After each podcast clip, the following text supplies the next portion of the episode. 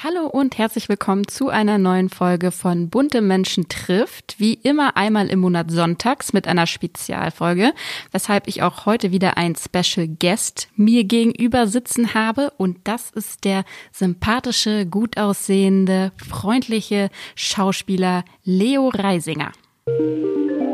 Bunte Menschen trifft das Promi-Special. Stars und Promis hautnah. Schlafen wie die Stars. Das geht bei unserem heutigen Partner Hotel Zoo Berlin. Schon in den 50er und 60er Jahren gingen Schauspielgrößen wie Marlene Dietrich, Romy Schneider und Grace Kelly auf dem roten Teppich des damaligen Hotel Zoo ein und aus. Und auch heute geben sich die Stars hier die Klinke in die Hand. Ob Brad Pitt, Kate Hudson oder Orlando Bloom. Sie alle haben schon mal im Hotel Zoo Berlin übernachtet und das Grace Restaurant für sich entdeckt. In den exklusiven Zimmern und Suiten wohnt man mit Blick auf den traditionsreichen Kudamm Amsterdam oder schaut über die Dächer von Berlin. Wenn auch ihr eine exklusive Nacht wie ein Star verbringen wollt, dann ist jetzt die perfekte Gelegenheit. Denn mit unserem Code Bunte15 gibt es für euch bis zum 30. April 2024 15% Rabatt auf eure Buchung. Den Code könnt ihr auf www.hotelzoo.de einlösen. Hier findet ihr auch alle weiteren Infos zu den Zimmern und dem Grace Restaurant. Ja, mir gegenüber sitzt heute einer der sympathischsten Schauspieler Deutschlands. Den meisten ist er bekannt wegen seiner Rolle als Toni in der ARD-Serie Toni männlich Hebamme. Und ich freue mich besonders, dass er heute Zeit gefunden hat für dieses persönliche Gespräch. Und ich sage herzlich willkommen, Leo. Hallo, liebe Lilly. Danke, dass ich hier sein darf. Ja, ich habe dich ja gerade als einer der sympathischsten Schauspieler Deutschlands angekündigt. Und äh, ich habe das jetzt auch nicht so einfach daher gesagt, sondern ich habe mir natürlich Gedanken gemacht, bevor ich dich eingeladen habe. Und ähm, ich glaube, es liegt schon so ein bisschen daran, dass du so sympathisch wirkst, weil du auch eine sehr sympathische bekannte Rolle hast. Den Toni, die männliche Hebamme. Das ist eine Rolle, die auszeichnet, dass du die Ängste von Frauen verstehst und diese Ängste aufhängst. Aber ich habe auch gedacht, dass du einfach auch privat so wahnsinnig sympathisch wirkst. Ich habe mich an unser erstes Treffen erinnert. Das war wie so eine Art Blind Date. Da haben wir uns in einem Café unbekannterweise für ein Vorgespräch getroffen. Und ja, dich hat einfach sofort so eine warme Atmosphäre umgeben und wir hatten sofort so einen äh, netten, dynamischen Gesprächsflow. Und da habe ich mir gedacht, ich kann mir gar nicht vorstellen, dass es irgendjemanden gibt, der nicht mit dir kann. Gibt es da jemanden? Oh, das weiß ich gar nicht.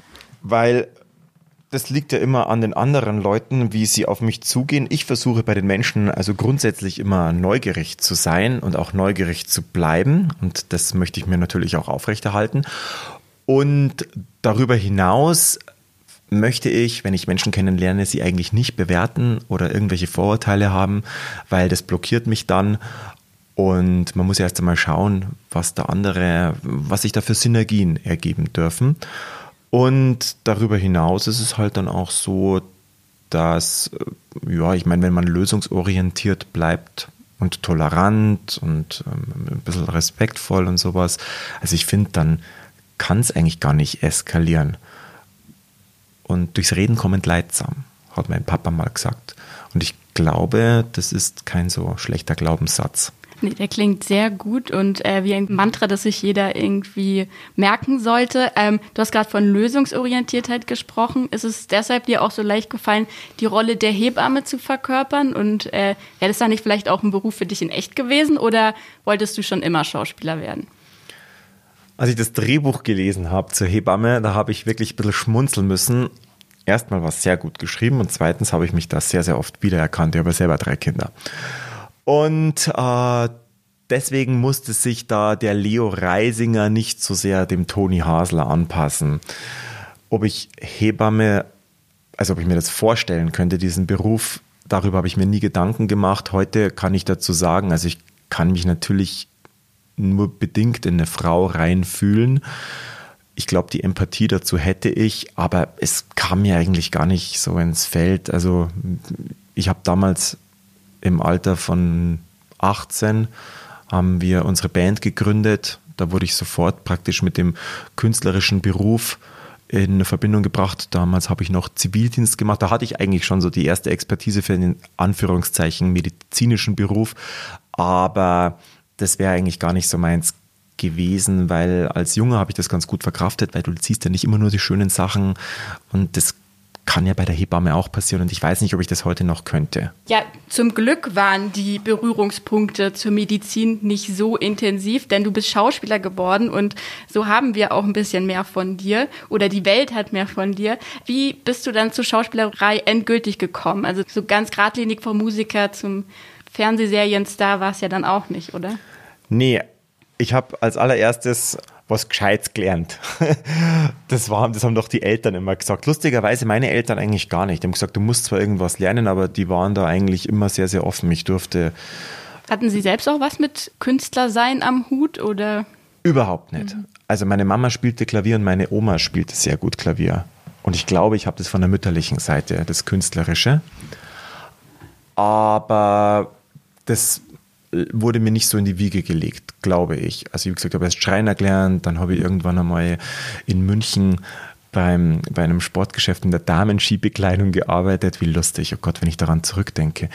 Dann war ich, wie gesagt, Zivildienstleistender im Rettungsdienst und ähm, Lkw-Fahrer am Großmarkt und dann habe ich mich entschlossen, ins Ausland zu gehen und der leichteste Weg war, ich werde Animateur im Robinson Club und wo haben die mich hin verfrachtet? In die Schweiz was für einen Bayern nur bedingt Ausland. Das habe ich ja schon oft erzählt, aber lustig ist trotzdem. Das ist auch ah, einer meiner Lieblingsgeschichten. Ja, das muss ich auch. Ich, ich finde es auch echt immer wieder toll, weil da gehen natürlich wahnsinnig viele Bilder auf. Ne? Und da war ich dann Mountainbike-Guide und im Winter Snowboard-Lehrer. Und das hat mir sehr Spaß gemacht. Dann musstest du ja auf der Bühne stehen. Und da hatte ich das erste Mal so meine, meine bekam ich halt einen Applaus, wenn du da Live-Theater sprichst oder Playback zum Musical singst. Ja, und wie gesagt, im Winter, in der Wintersaison, da kannte ich schon sehr, sehr viel der Choreografien und meiner Texte, da musste ich nicht mehr so oft bei den Proben dabei sein und deswegen habe ich mich in den Keller verfrachtet. Da war nämlich der Dekorateur der Reinhard aus Berlin, ein, der hat da auch am Theater gearbeitet und der hat mir den Floh ins Ohr gesetzt. Der hat mich auf der Bühne gesehen und hat gesagt, du, du musst auf eine Schauspielschule und ich, ich auf eine Schauspielschule, aber gar keine Abitur. Und dann habe ich es probiert. An drei Schulen habe ich mich beworben, an zwei Schulen wurde ich genommen und bei der dritten kam ich sogar in die Endrunde. Und dann dachte ich mir, ja, da scheint ja dann doch irgendwie Talent da zu sein, wie auch immer. Und dann ging es los. Und ich weiß noch, mein erster, oh Gott, mein erster Schultag da, da hieß es, kennt ihr denn irgendwelche Dramaturgen? Äh, und ich stand da, äh, Dramaturgen? Naja, so Goethe, Schiller, Shakespeare. Ach so, AD. Ja, ja, die kenne ich schon. schon mal, schon mal gehört, ja. Aber äh, ich war da nicht sehr belesen und ich glaube, ich bin, ich war damals auch dann mehr so der Gefühlsschauspieler. Heute mische ich. Heute liest du auch mal einen Dramaturgen. Hm, manchmal, ja. ja. Man wächst ja mit seinen Aufgaben. Ja. Genau, also dann äh, Schauspielschule und dann äh, winkten erste Engagements danach, oder? Oh nein, überhaupt oh nein. nicht. Überhaupt nicht. Das war echt eine schwierige Zeit. Äh, da hatte ich sehr mit dem Beruf gehadert, weil da wird dir ja immer schon so eingetrichtert, oh mein Gott, das ist aber ein sehr schwerer Beruf, gell? Da braucht man sehr starke Nerven. Ganz starke Nerven. Das stimmt natürlich auch, aber die brauchst du eigentlich in jedem Beruf, wenn du eine Passion dafür entwickelst. Und dann bin ich erstmal nochmal zurück in den Robinson Club keine Ahnung, ich wollte mich dann nochmal auf der Bühne austoben und als Animateur konnte ich jetzt noch gerade so arbeiten, Mitte 20, weil das konntest später nimmer. Verfallsdatum. Ja, genau, richtig und das wollte ich nie. Also und für mich siehst du immer noch so aus, als könntest du als Animateur arbeiten. Oh, danke für die Blumen. Das ist aber nett. Ja, ja. ja das hat jung gehalten, stimmt. Mhm. Die griechische Sonne, die hält einen jung. Ja, wie gesagt, dann war ich eben in Griechenland. Das war ganz spannend. Da hatten wir ein ganz tolles Theaterteam also wirklich sehr begabte Leute auf der Bühne. Einer davon war Robert Löhr, der war unser Trainer. Ist heute ein ganz guter Autor aus Berlin. Robert, dich, gell? Ich mache gerade Werbung für dich. und der Robert, der hat ja jetzt schon einen bayerischen Fernsehpreis für Drehbuch gewonnen und so. Und von solchen Leuten wurden wir gecoacht, mal abgesehen davon, dass wir sehr gut befreundet äh, waren und sind. Ja, und danach ging es dann eigentlich. Also ich habe dann gesagt, ich habe so eine Deadline, bis da und da bleibe ich Animateur und dann waren noch so ein paar Zwischenstationen, aber die erzählen wir wahrscheinlich noch. Genau. Ja, genau, weil mir hat ja auch ein Vögelchen gezwitschert, dass ähm, dieser Animateur-Job dich nicht nur zur Schauspielerei äh, gebracht hat, sondern auch was anderes Gutes für sich hatte, weil du hast da einen ganz besonderen Menschen für dich, glaube ich, auch kennengelernt. Ja, den besondersten habe ich da kennengelernt. Das ist die Mareike und äh, mit der bin ich jetzt schon seit 17 Jahren zusammen. Und wir sind auch schon lange verheiratet, haben drei Kinder. Das hatte ich mir nicht gedacht, wenn ich ihr das damals gesagt hätte. Ich habe sie kennengelernt, 2002, dass du mal meine Frau wirst. Die hat sich, hätte sich jetzt einen Kopf gelangt. Ich gesagt, du, hau ab, du Bayer. Das hätte sie damals nicht geglaubt. Als sie 2002 hat die mein Erbe als Snowboardlehrerin in der Schweiz angetreten. Und bei einem Besuch habe ich nachgefragt, du, wer ist denn jetzt da der neue Snowboardlehrer? Das ist eine Snowboardlehrerin aus Berlin. Oh, toll, ja, ist eine ganz hübsche und die fährt richtig gut. Und dann habe ich die Mareike gesehen und ich dachte mir, ja, da haben sie nicht gelogen. Also das ist echt eine tolle Frau. Hat mir sehr gut gefallen und dann konnte die auch wirklich richtig gut Snowboard fahren und ich wollte mit ihr unbedingt in der Pause mal gehen und sie dachte nur, ja, das ist so ein Annäherungsversuch, so ein billiger und hat mich dann ganz kalt, hat sie mich dann stehen lassen und dachte ich mir, ah, naja. Schade drum, aber so sind halt, ist halt eine Berlinerin. Gell? Heute wurde ich eines Besseren belehrt und ähm, 2005 haben wir uns wieder getroffen. Genau, da war ich dann in Griechenland und sie war Hochsaisonverstärkung und wir kannten uns schon und es war aber erst einmal ein bisschen ein reserviertes Verhältnis, als sie aber dann gesagt hat, ah, das war so schön, da hat sie dann zu mir gesagt, wir haben im selben Zimmer geschlafen. Und ich dachte mir, bitte was? Nee, das wüsste ich. Nein, nein, also ich, ich habe im selben Zimmer wie du damals geschlafen. Und das war so die erste Verbindungskomponente, die wir hatten, aber dann ist noch was viel Lustigeres passiert. Und zwar, ich habe am Abend immer, da gab es ja immer so Gala-Abende, habe ich immer so noch ein bisschen Barpiano gespielt. Und wir waren tagsüber beim Surfen, also aber ich unabhängig von ihr. äh, also ich habe mich da draußen an den Wellen versucht und bin abgetrieben und sie hat mit der Klotür gesurft. Das wissen wir heute noch gut. Und Wie kam abends, denn eine Klotür dahin? Ja, also das sagt man einfach, das ist so ein Riesenbrett für so, Anfänger. Und okay. da haben wir gesagt, das mhm. ist, wenn man mit der Klotür mhm. surft, da kannst du nicht abtreiben. Mhm. Und ich habe, ich wollte cool sein, ohne Klotür mhm. surfen und bin abgetrieben. Man musste mich retten. Mhm. Egal, jedenfalls abends war ich am Piano und dann kommt sie an und stellt mir ein Bier hin und sagt, du, du surfst und spielst Klavier bist ja ein Traumtyp. Stellt mir das Bier hin und geht.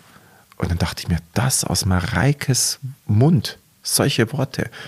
Also entweder, entweder die verarscht mich, aber wenn nicht, dann sollte ich mal nachhaken. Ja, dann hat es ein bisschen gedauert. Und vor kurzem habe ich gerade mein Büro aufgeräumt und da sind noch die ganzen Erinnerungsfundstücke.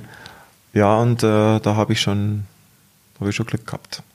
Also du bewunderst an ihr das Snowboard, ihre Snowboard-Skills. Sie kann auf einer Clotio surfen und stellt dir mit einem coolen Spruch irgendwie einen Drink hin. Kannst du uns noch erzählen, was du an deiner Frau so bewunderst? Ja, das kann ich mit einem Wort erklären. Alles. Alles bewundere ich an ihr. Also die ist wirklich mein Fels in der Brandung. Und es ist auch so schön, da gibt es da vom Heinrich von Kleist die Verfestigung der Gedanken beim Reden, weil ich erzähle ihr das leider ja nicht jeden Tag, weil wir haben ja auch noch die Kinder, die, die uns gar nicht zum, zu Wort kommen lassen. Jetzt aber, wo ich so einen Podcast aufnehme, ähm, habe ich ja ein Gefühl dazu und da merke ich schon, äh, dass ich einfach ähm, da meine ganz, ganz große Liebe gefunden habe.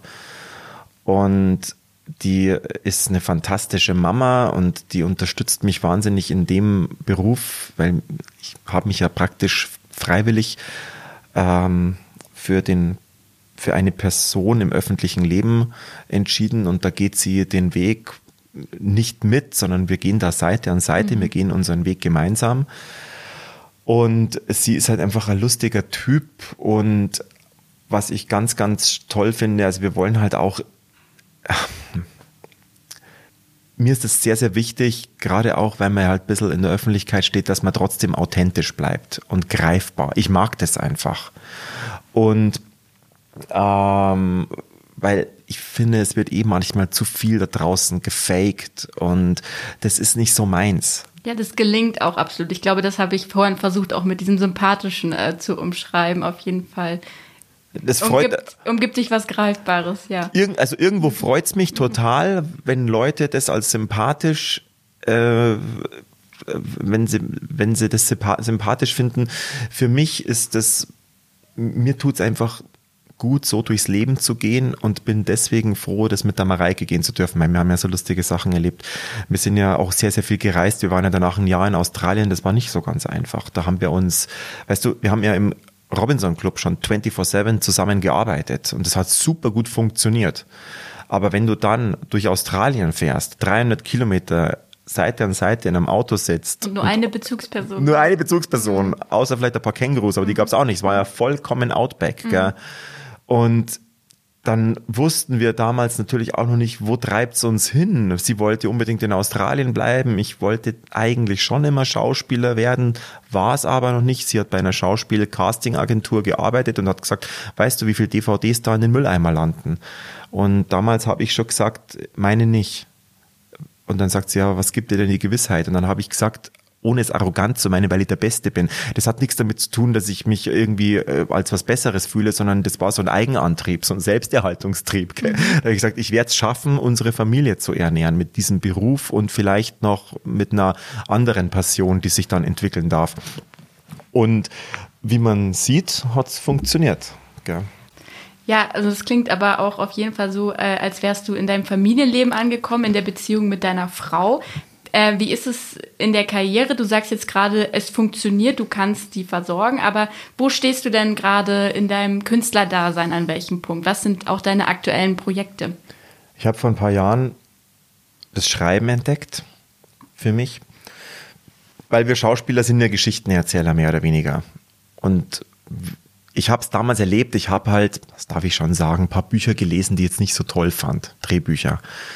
Und jetzt kann man sich wahnsinnig drüber aufregen oder man kann, wie so viele Kollegen, einfach mal selber das Schreiben anfangen. Und ich hatte da eine Idee und an der bastle ich jetzt schon zehn Jahre rum. Und die nimmt momentan gerade Ausmaße an, das hätte ich nicht für möglich gehalten. Lustigerweise spielt die in einer Welt, oder in Welten, die ich sehr, sehr gut kenne, also einmal am Großmarkt. Eigentlich kennt die keiner so wie ich. Also Großmarkt. Du hast da lange gearbeitet. Ich habe genau lange im mhm. Großmarkt gearbeitet, lange in der Gastronomie gearbeitet, lange auf dem Oktoberfest gearbeitet. Und da hatte ich halt Einblicke und die habe ich kombiniert und das dauert ein bisschen. Da braucht man auch viel Recherche. Und momentan fügt sich das gerade wie so Zahnräder und das macht mich richtig glücklich, weil das war echt ein Haufen Arbeit.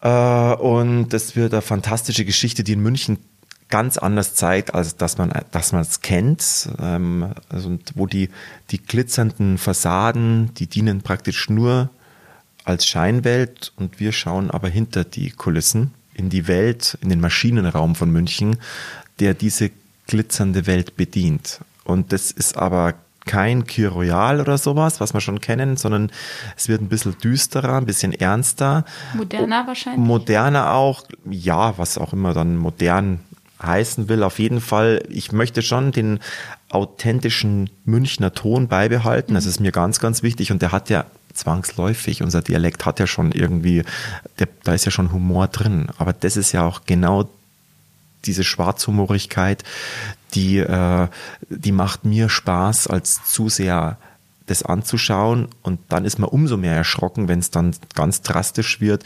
Ja, und das dauert deswegen so lange, weil es gut werden soll und das wird's da könnt ihr Gift drauf nehmen. Ja, man ja. sagt ja auch so schön, gut ja. Ding braucht Weile. Genau, ja. genau. Der, der beste Wein, der lagert lang im Holzfass. Also viel beschäftigt mit Schreiben, ähm, dann wahrscheinlich zwischendurch auch noch Drehs.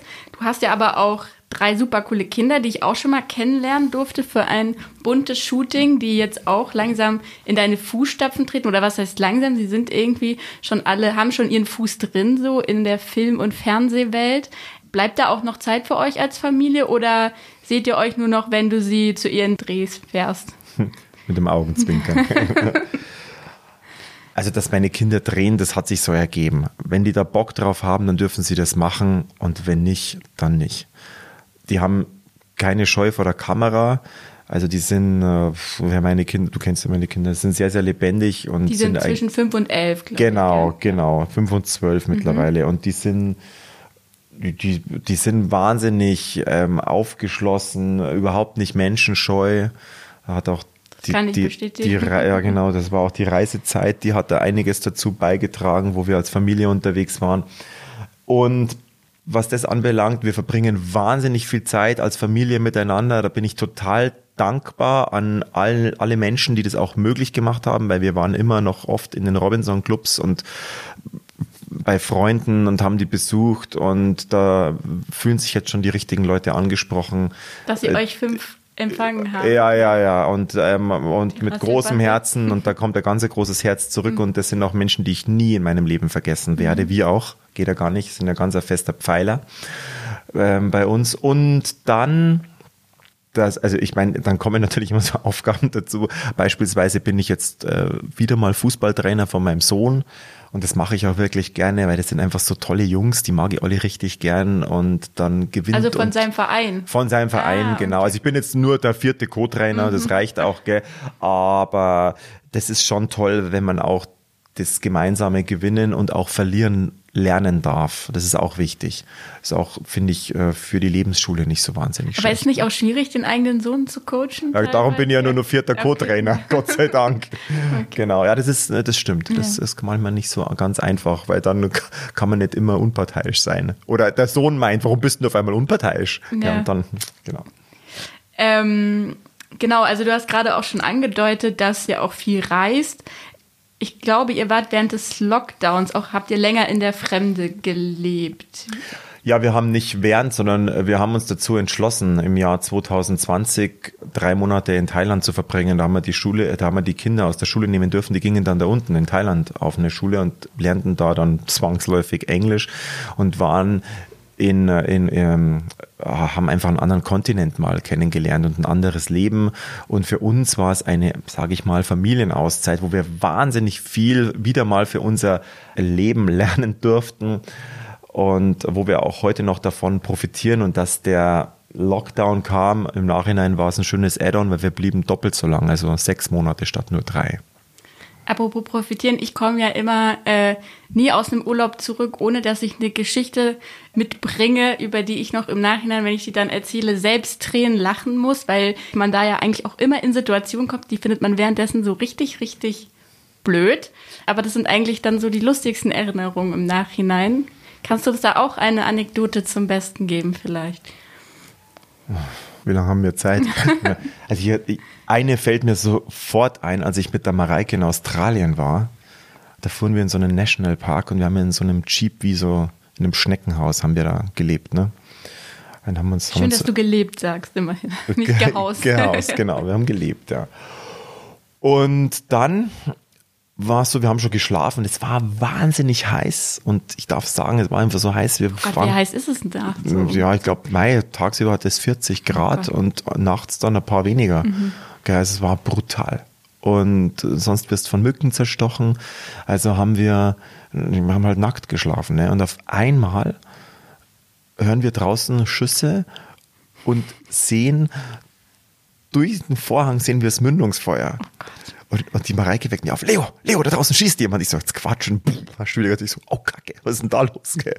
Du musst jetzt raus. Der sagt, ich kann das doch nicht raus, ich bin der pudelnackt. Doch, du musst jetzt da raus, sonst schießen die auf uns. Das jetzt halt locker bleiben, gell. Du, du, wo ist meine Unterhose, gell? Dann, dann hat sie gesagt, ja, äh, keine Ahnung. Ah, da, da, da ist die Unterhose auf, zieh's an und ich zieh die an. Auf einmal leuchtet der Scheinwerfer von denen auf unser Auto. Und dann haben wir schon gehört, there is a vehicle dann dachte mir, ach du meine Güte, weißt du, weißt du nicht, was für Leute das sind? Sie sind bewaffnet und die sind aber dann abgehauen.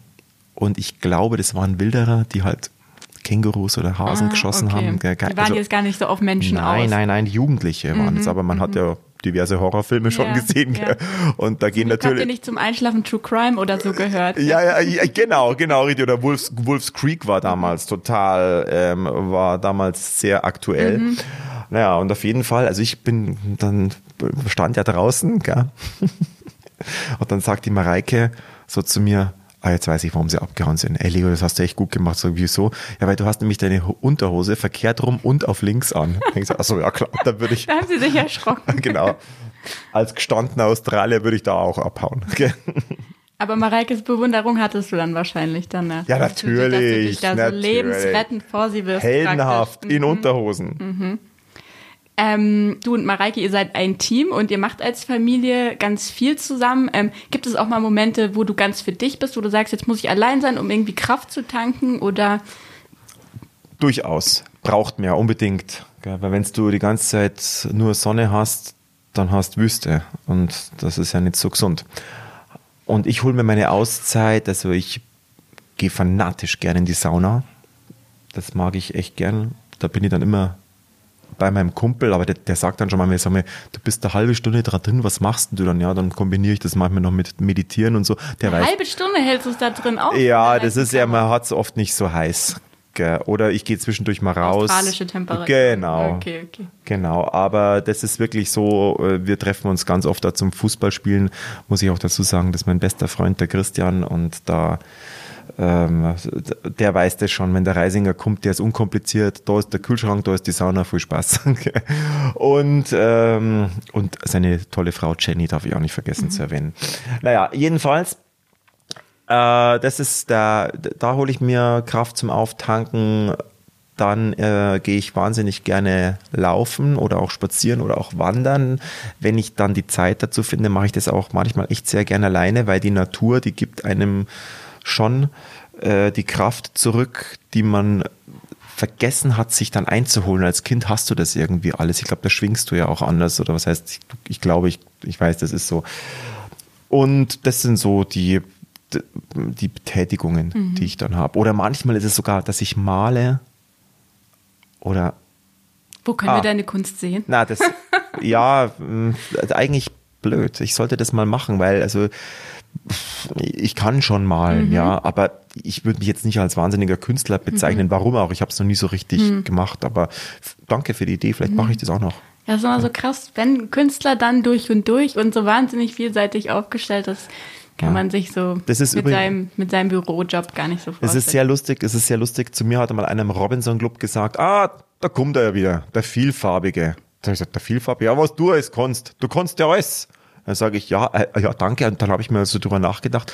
Also auf dem, im künstlerischen und im sportlichen Bereich stelle ich mich nicht zu blöd an. Gut, Tennis ist jetzt nicht so meins und Aufräumen. hm, ja, Vor allem, du hast das Glück, dass du so viel gerne machst und so viel kannst, aber trotzdem noch das eine hast, von dem du weißt, dafür brenne ich am meisten. Weil ich, man hört ja auch oft, dass es Menschen überfordert, die dann irgendwie so viele Interessen haben, dass sie dann irgendwie gar nicht sagen können, dafür brenne ich jetzt besonders und so Entscheidungsschwierigkeiten haben. Und dass du da so eine klare Linie hast, stelle ich mir auch sehr angenehm vor. Das, das durfte ich lernen, ja, dass man seinen Fokus und sein Ziel kennt und dass man dann fokussiert bleibt. Das ist nicht immer einfach und das versuche ich irgendwie dann auch meinen Kindern näher zu bringen, aber ich meine, die müssen ihr Weg, ihren Weg geben und wir sind ja quasi nur so, wie sagen wir, wir sind wie bei einem, beim Flipperspiel von der Kugel sind wir so die, Wand, die die Kinder versuchen irgendwo hin zu katapultieren, damit es unten nicht durchfallen.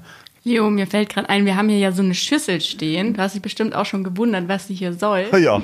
Was, was soll hier so eine olle Müsli-Schüssel mit ein paar Zetteln drin? Das ist unser Fragentopf.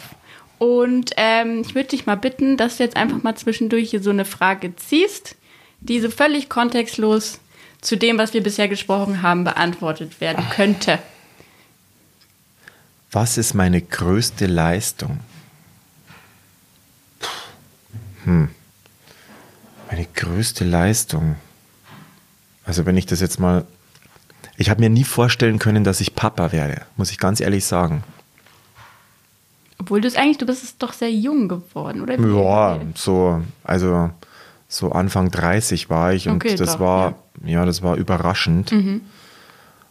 Äh, weil da natürlich auch immer so ein bisschen mitschwingt, äh, hoffentlich schaffe ich das alles und so. Und ich würde sagen, bis dato heute ist meine größte Leistung, dass wir mit dem Glück drei gesunder Kinder, die ganz gut ähm, als, ich muss sagen, auch als Team, also ganz alleine mache ich das ja nicht, dass wir die ganz gut auf den Weg bringen. Und das würde ich mir wünschen, also das ist auch mein Ziel, dass das bis an mein Lebensende so weitergeht. Ja, dass wir denen viel mitgeben. Das ist eigentlich eine meiner größten Leistungen. Ja, das fällt mir jetzt als erstes ein. Ich finde, das klingt nach einer schönen Leistung. Danke. Bitte. Für die Spontanität. Ähm, ja, jeder, der jetzt vielleicht nicht aus Bayern kommt, der äh, und hier zuhört, der wird merken, der hört bestimmt Leos Melodie raus. Das ist ein richtiger Münchner, gestandener Münchner. Der schreibt auch darüber, hat er uns gerade erzählt. Mich würde interessieren, könntest du dir eigentlich auch vorstellen, mal woanders zu leben? Ich könnte mir durchaus vorstellen, woanders zu leben. Wobei ich schon merke, das ist hier so mein Kraftareal, München und Umgebung. Ich brauche aber immer wieder mal eine Reise, um die Heimat dann auch wieder schätzen zu lernen, weil uns geht es ja hier schon sehr, sehr gut. Trotzdem bin ich wahnsinnig neugierig ähm, auf andere Kulturen, andere Kontinente, möchte das halt alles auch noch wirklich erleben und nicht nur Urlaub machen. Das ist eigentlich nochmal ein ganz großer Herzenswunsch von mir und ganz sicher auch von der Mareike. Und es ist auch, es gibt auch eigentlich kein schöneres Gefühl oft, als nach einer langen Zeit wieder nach Hause zu kommen. Und das muss man sich ja irgendwie auch wieder generieren. Ja, du hast dir schon ähm, so viel aufgebaut ähm, mit deiner Familie und deiner Karriere. Was möchtest du denn noch erreichen? Was sind so Ziele, die du dir noch gesteckt hast? Also mein Ziel ist es, unabhängig und frei zu sein. Und das zu tun, worauf ich Lust habe, zum Wohle aller. Und ich baue mir gerade mein eigenes Content auf mit den Geschichten, die ich mache und das geht aber auch noch darüber hinaus. Das würde jetzt aber den Rahmen sprengen, das alles zu erzählen. Ich finde es aber wahnsinnig spannend, in eine Welt einzutreten, die meinem gesetzten Ziel sehr, sehr nahe ist. Und äh, wir leben ja, sage ich mal, in einer ja, die Globalisierung schreitet voran und ich finde, äh, es gibt nicht umsonst Friday for Future und so und äh, das sollte uns schon zu denken geben irgendwo und ich will jetzt nicht sagen, dass ich der Messias bin, aber ich kann schon bei mir selbst anfangen, um die Welt verbessern zu wollen und mhm. das ist schon in mir drin, ganz tief und wenn ich mir das so einpflanze in mein Unterbewusstsein, dann ist eigentlich auch jeder Handlungsschritt unterbewusst ähm, führt er mich zu diesem Ziel hin. Und das sind im weitesten Sinn erstmal meine Geschichten, aber das darf auch gern noch darüber hinaus gehen. Aber das können wir dann beim nächsten Podcast. Schauen wir mal, wie weit ich dann da bin, dann erzähle ich euch das. Sehr gerne. Also mit deinen Geschichten die Welt verbessern. Ich finde, das ist ein schöner Gedanke, der uns hinaustragen kann ähm, und die Folge abschließen kann. Ja, ich möchte mich nochmal ganz herzlich bedanken, dass du da warst und für dieses wunderbare Gespräch und ich hoffe, ja, dass wir uns bald wiedersehen und hören. Genau, sehen und hören. Vielen herzlichen Dank, dass ich hier sein durfte. Das war's auch schon wieder mit einer neuen Folge Bunte Menschen trifft, dem Promi-Special. Ich freue mich, wenn es euch gefallen hat. Schickt uns doch gerne Fragen oder Feedback an buntemenschen.buddha.com oder auf Instagram an bunte-magazin und bleibt gespannt, wenn nächsten Monat zu uns kommt und natürlich auf die wöchentliche Folge am kommenden Donnerstag. Eure Lilly. Stars und Promis hautnah. Bunte Menschen trifft das Promi-Special. Jeden Monat eine neue Folge. Ein bunter Original Podcast.